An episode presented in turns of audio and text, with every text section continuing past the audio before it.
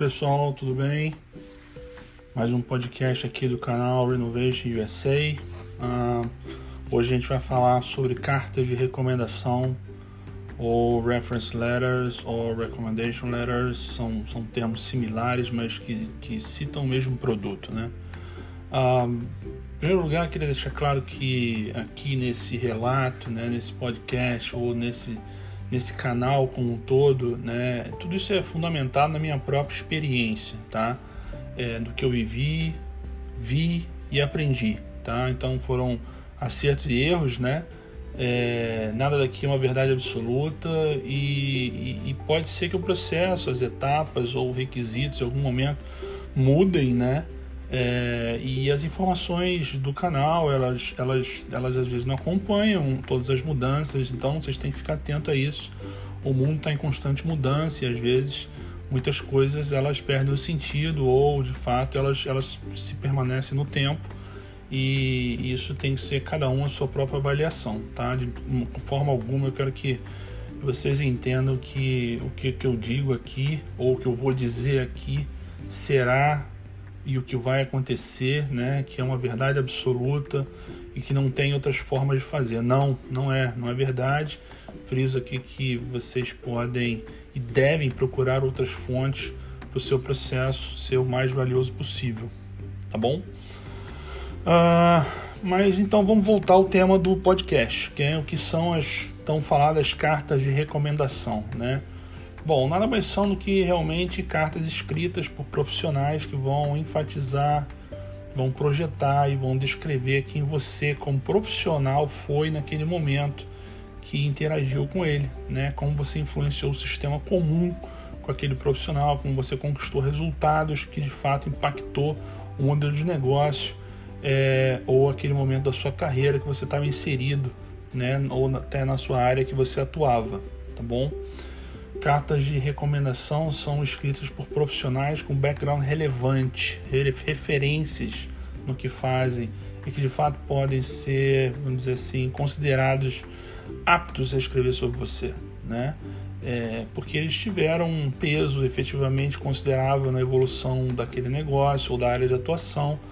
Então, você entende que quanto maior o cargo, maior a responsabilidade ou maior for a colocação daquela pessoa que vai falar sobre você no sistema a qual ela pertence e que você pertenceu com ela, mais impactante é a carta, certamente. Então, em, em poucas palavras, uma carta de um CEO de uma empresa vale mais do que uma carta de um, talvez, uma pessoa que seja um cargo menor, inferior, entendeu? Sem desmerecer absolutamente qualquer uma das pessoas que tem cargo inferior, mas uma carta de um CEO falando sobre você, sobre a sua experiência, conta efetivamente mais pontos do que a, a, a outra, a outra pessoa com um cargo menor, tá bom? Uh, outra coisa importante em relação ao tipo de carta, você pode ter cartas de pessoas que foram seus ou suas pares, né? pessoas que foram seus chefes ou líderes, pessoas que foram fornecedores e que trilharam negócios em comum, tipo como um sócio seu é, mas as cartas de maior valor, de fato, que tem mais impacto, são as cartas que vêm dos clientes. É, sim, dos clientes. Que, que, os clientes escrevem por pura e clara satisfação, né? sem compromisso, sem nenhum motivo que não apenas reconhecer o quanto você entregou o que prometeu e que de fato gerou valor. Né? Então, digo que cartas de clientes têm peso 5, cartas de líderes peso 3 e cartas de pares peso 1. Um, né? Pô, mas o que, que, que, que é peso? Isso é uma regra? Não, isso não é uma regra, é um negócio que eu inventei com base com uma conversa que eu tive lá atrás com um advogado de imigração, ele me contou uma história, ele falou um, uma coisa relacionada ao, ao, à carta de recomendação que seguia as regras do Blackjack, né, ou o famoso 21 que a gente chama do Brasil. Né, então, faça 21 pontos e você vai ter a qualificação que você precisa. Então, tentei seguir essa regra minhas cartas escolhidas somaram 20 pontos, né? Quase lá, mas deu certo. Então, é, carta de cliente 5, cartas de líderes 3, cartas de pares 1, né? E aí vocês vão montando as cartas de acordo com o que vocês têm que ter número de cartas para fazer os 21 pontos, tá? Ah, alguns pontos importantes sobre as cartas, né? Eu acho que Objetivo aqui é falar um pouco detalhes da essência, template e, e como é, essas cartas precisam ser montadas ou, ou características e, e até ideias e, e instruções sobre, sobre como desenvolver esse produto para sua petição, né? Então eu vou colocar aqui em forma de perguntas, né? E, e, e eu vou tentar responder as próprias perguntas, tá bom? É, diferente dos outros podcasts que não tem tópicos, aqui eu vou falar sobre perguntas, tá? Então a primeira, a primeira coisa é carta tem validade, né? Não, a carta ela referencia o passado, o passado não muda, né? É, é, o que aconteceu está lá, então aquela opinião descritiva não muda também. Então você pode usar cartas de anos anteriores como uma forma de demonstrar o valor, sim. É, eu, eu, pela experiência aqui, contando para vocês um pouquinho, a minha melhor carta ela foi escrita é, anos antes, né? De eu pensar em fazer esse processo. Então, é, a melhor carta, a carta de maior valor que eu tinha, ela foi escrita no momento passado. Ela tinha uma data, inclusive, do passado, né? E isso certamente não influenciou absolutamente nada porque o que conta na carta, o que fala-se na carta sobre o profissional, o que efetivamente está descrito ali, a opinião da pessoa, é uma opinião que, independente se é de ontem, de um ano depois ou de dez anos depois, ela não muda, tá bom? Fazendo uma conexão, cartas de pessoas que não estão mais trabalhando naquela posição ou naquela empresa, ou mesmo estão aposentadas, valem? Sim, as cartas valem, porque, de novo, referenciam a experiência, o que aconteceu e reflete a opinião e o valor criado naquele momento do passado. Né? Não importa se o ambiente mudou para a pessoa, mas naquele momento da carreira aquilo foi a referência para o impacto que você criou. Tá? Então é muito comum pessoas que não estão mais trabalhando na posição ou na empresa, ou mesmo estão aposentadas, escreverem cartas sobre você e isso certamente não impacta em absolutamente nada, porque, de novo, referencia-se aquele momento da sua carreira no passado. Tá bom? Ah, cartas são formas de mostrar sua carreira e experiência. Claro, pô, as cartas têm um, um grande impacto aqui, pois porque se você mostra elas numa lógica, em uma sequência que fale com a evolução da sua carreira, é, como você mostra dentro do seu currículo, quer dizer, as coisas estão falando na mesma, na mesma sequência de tempo, né? É, de fato elas vão demonstrar com muito mais evidência o que, mesmo, o que você mesmo falou, mas dito por uma terceira pessoa, que vai frisar e engrandecer aquela etapa na sua carreira, né? Aqui tem um alto valor agregado na estratégia da petição. Então é um é produto que vai enfatizar aquilo que você escreveu. Você vai falar sobre você, você vai falar sobre as suas realizações, você vai falar sobre o que você fez, seus resultados, dar números e tal no seu currículo. Depois você vai colocar essas cartas na sequência e pessoas terceiras vão falar as mesmas coisas na mesma linha de tempo, mas vão falar com as próprias palavras dela e vão atestar nessas cartas que aquilo de fato aconteceu. Então, é uma estratégia muito importante como você organiza essas cartas na sua petição. É, as cartas podem ser em português? Bom, é, não é recomendável, né? É, as cartas devem ser escritas em inglês, mas se acontecer, você vai precisar traduzir a carta, porque o, o, avaliador ele não entende português. Então você vai pegar a carta, vai precisar traduzir e vai anexar uma tradução na carta. Tá? Eu, eu honestamente falando aqui bem transparente, eu não sei se isso ajuda ou se isso atrapalha, tá? Eu, eu todas as minhas cartas foram em inglês e todas as pessoas que eu conheci também mandaram as cartas em inglês. Algumas pessoas me perguntaram se podia mandar em português, é, mas eu não sei se elas enviaram em português. Mas tem algumas coisas interessantes aqui sobre esse tema, né? Cartas de outras línguas, né? Eu ouvi isso é, de, de, uma, de uma pessoa na época que eu estava montando a minha petição. Ele me falou uma coisa interessante, né? Que ele falou que cartas de outras línguas têm um valor é, é, que elas mostram transparência, mostram que de fato foram escritas por pessoas e não são templates pré-editáveis, né? Quer dizer, aquela carta foi, alguém foi lá e escreveu de fato, por mais que escrevesse numa língua local, ela, ela falou, foi ela que, foi ela que escreveu, né? Quer dizer, é, é, é muito, é muito comum as pessoas fazerem templates é, na, em inglês e mandar para as pessoas assinarem, né? Então tenha cuidado com os templates, porque tem, tem muita gente que envia as cartas com o mesmo formato, o mesmo template para as pessoas, não muda absolutamente nada, né? Isso é, as pessoas acreditam que né, a, a, pessoa que vai referenciar você vai assinar e isso vai ter o mesmo valor que uma carta escrita às vezes à mão numa folha de caderno. E não tem, né? Quanto mais idônea parecer a carta, né? quanto mais a característica da carta for uma carta de uma carta real, é, melhor vai ser, né? Isso tem muitos pontos certamente é, dentro da sua avaliação. Ah, um outro ponto aqui é qual a estrutura das cartas de recomendação. É, bom, as cartas seguem três blocos principais, tá? Pelo menos foi assim que eu aprendi. Depois de estudar bastante esse tema, como é que ia fazer na época, eu demorei bastante para montar essas cartas, para pegar as cartas e para estruturar essas cartas, para explicar para as pessoas como, como fazer isso, né? Mas ela seguia um padrão de três blocos. Primeiro bloco, a pessoa que escreve e assina a carta vai falar sobre ela mesma. Algumas linhas, entre 5 e 7 no máximo, vai escrever quem ela é, principais cargos, posições, realizações. Vale aqui citar se a pessoa possui algum título ou reconhecimento em mídia. Se tiver, coloca o link ali na carta, é importante, é interessante, conta ponto. E também vai contar um pouco da sua trajetória profissional, falar ali em algumas poucas linhas também o, o, quem, o que, que ela fez, né, onde que ela está, o que, que, ela, o que, que ela entregou. É, é, e pra, vai efetivamente tentar, no primeiro bloco, falar sobre a pessoa que está escrevendo a carta. No segundo bloco é hora de falar de você, né? Esse bloco é o maior, então ele tem entre 10 e 20 linhas, vamos dizer assim, onde a pessoa vai contar como, quando, onde, o que e quais os projetos, realizações, entregas, resultados, impactos, e de fato vai enfatizar você como profissional, né?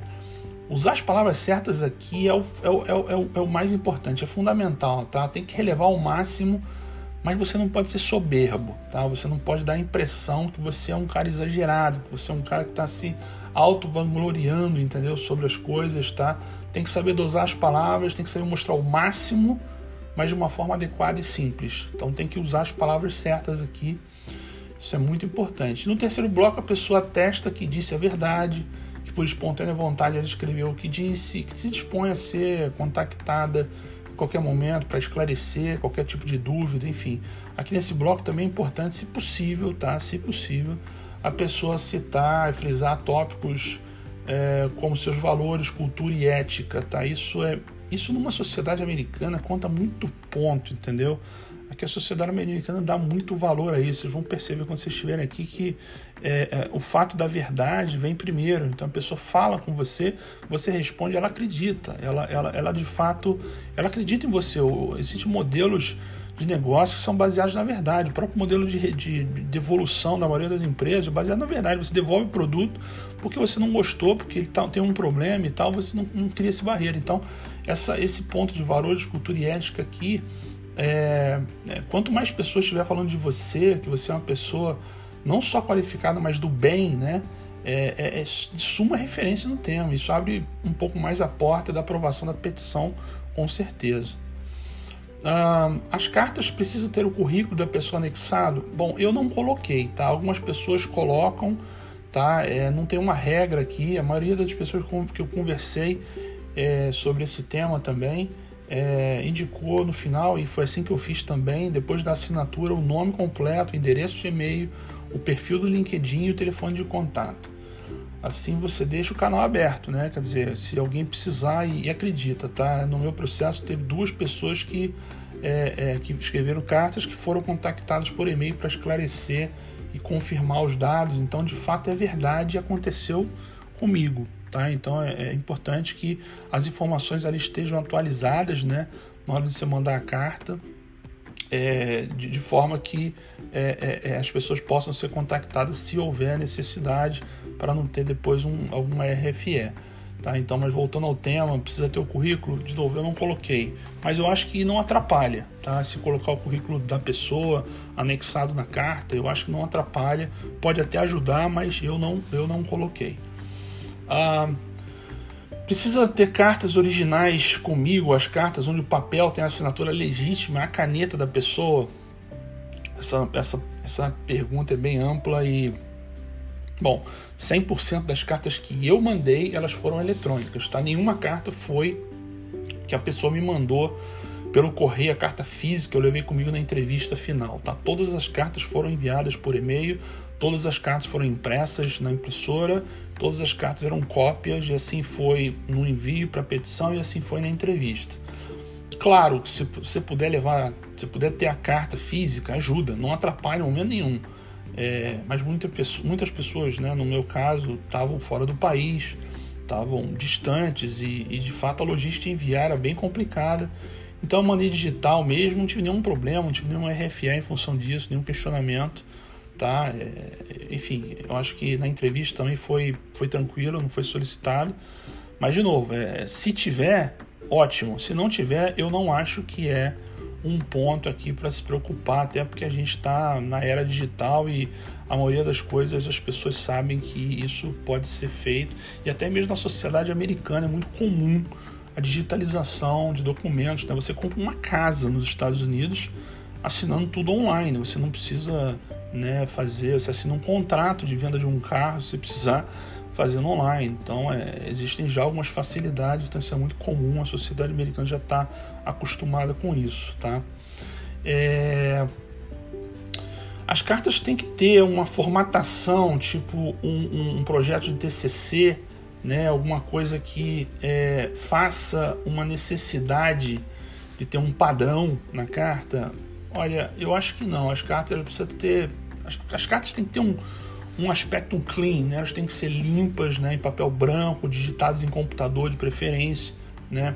Assinada no rodapé, é, é, um documento de uma página só, né? Quer dizer, sem cores. Eu acho que isso, isso gera um pouco mais de clareza e foco no conteúdo da carta, tá? Eu acho que, de novo, o foco aqui é a carta e o conteúdo, e não a, a estruturação, a formatação da mesma. Eu, eu particularmente tive várias cartas onde uh, o enquadramento da carta não seguia um padrão, que as pessoas imprimiam de forma diferente, escaneavam e mandavam, tiravam às vezes foto com o próprio celular e mandavam, entendeu? Então não, não tinha esse padrão, eu acho que não atrapalhou. Claro que você não vai usar uma, né, uma fonte, sei lá, Arial tamanho 36, vai eliminar as margens para ficar um negócio maior é, é, é, e vai colocar num papel colorido ou com fundo gráfico, né? Eu acho que o bom senso aqui prevalece com certeza, tá bom? Ah, bom, quais profissionais podem escrever essas cartas ou quais que dariam maior valor, né? Bom, eu já disse ali atrás que eu acho que as cartas de cliente valem mais do que as cartas de pares, né? Mas, por exemplo, vou dar alguns, alguns tópicos aqui importantes, eu acho que são, são interessantes cartas de recomendação de membros especialistas no seu campo de atuação, tipo organizações, institutos ou agências governamentais, nacionais ou internacionais que são reconhecidas no mercado, são, são interessantes essas cartas também. Car as cartas é, da, da, da, liderança nível, nível superior, da executivo, de possíveis empresas que usam o seu trabalho ou são os seus empregadores atuais ou antigos, né? Cartas de empresas têm muito valor também, tá? Você pode ter carta de, de recomendação de empresas, tá? É, até aquelas cartas, pessoas que trocaram de empregador, aquelas cartas de recomendação, elas são válidas sim. É, eu acho que você pode anexar se você tiver. Ah, as cartas podem ser de pessoas que não trabalharam pessoalmente com você, mas que estão cientes das suas realizações, por isso dá mais peso do que as cartas de pessoas que conhecem você bem. Então, as pessoas que é, é, é, não te conhece, mas conhece o seu produto, conhece a sua entrega, o teu resultado. Isso também conta muito, entendeu? Então, se você puder ter acesso a esse tipo de, de profissional ou empresa né, que você trabalhou, entregou esse produto ou serviço, isso certamente tem valor aqui. Ah, junto com as cartas, né, um pedaço de papel separado, tá? Um, uma folha adicional com a lista das pessoas né, que você está fornecendo as cartas de recomendação, os nomes, títulos e empregadores atuais, né? É, tipo, faz uma lista simples, quem está ali assinando as mesmas, né? Põe uma lista, um sumário, um menu, né?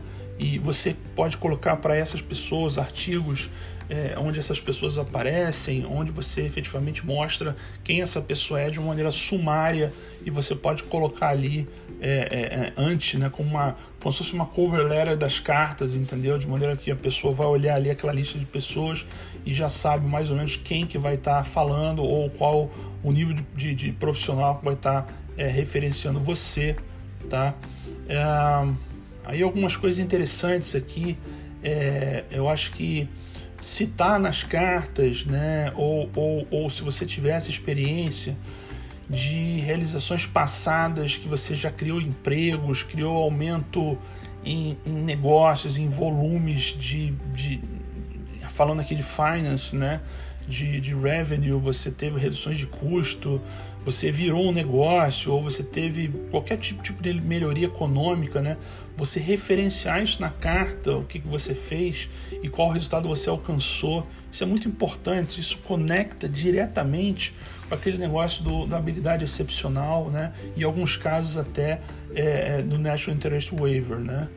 Um, documentação de qualquer registro passado que comprove projeções de benefícios futuros para o interesse nacional dos Estados Unidos, sempre mostrando a conexão com, com o NW aqui, realizações experiências que você é, que a pessoa frisou sobre você e que como é que elas conectam com o interesse nacional dos Estados Unidos, entendeu? É, você tentar na carta fazer essa conexão nos promos do Danazar é, já é, um, já é um, um, um caminho já é, conquistado aqui, porque na própria carta já é mais uma evidência dentro da petição, que você vai ter outros momentos na petição que você vai conectar com os promos do Danazar, né? É, mas você fazer isso em algumas cartas também cria um valor excepcional.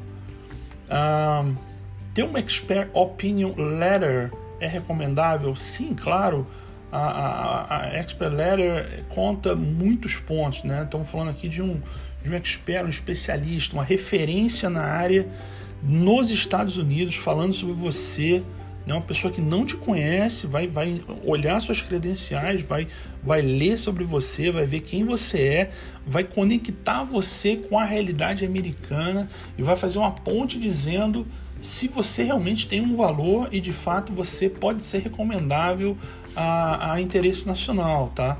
Então, é, ele vai falar sobre suas qualificações credenciais né, e, e, vai fazer essa, esse match do NW com a sua pessoa. Para mim é de suma importância. Eu vou dizer que um processo sem uma Expert Opinion Letter, para mim, é um processo raso. Tá? Um processo que tem é, é, mais riscos do que um processo é, que tem a Letter, tá? Então isso pode fazer o barco encalhar e vai gerar uma RFS sem necessidade. Não acredito que isso vai inviabilizar ou vai é, é, dar uma negativa na petição, mas vai criar uma RFE e aí depois aquela correria para tentar é, pegar essa carta Expert Letter. Mas eu acho que do custo, né, custo-benefício, né, uma Expert Letter ela não é um, um documento que é, tem um alto custo. Eu acho que vale o investimento, tá bom? Ah, por fim, não menos importante, né? Onde eu anexo as cartas no pacote da petição? Qual que é a ordem a ser seguida das cartas, tá? Bom, eu, eu coloquei logo depois da sessão onde eu coloquei meus diplomas, certificados e o currículo, né? Eu já falei ali atrás que você conta a história sobre quem você é, né? Os seus diplomas, né, suas credenciais acadêmicas. Depois você fala sobre o seu currículo, onde você vai contar você contando de você mesmo. Depois você vai colocar as cartas é, é, na sequência. Né? Eu entendi que assim, depois de eu falar né, de mim mesmo, me qualificar, outras pessoas falando de mim e me qualificar, me qualificando.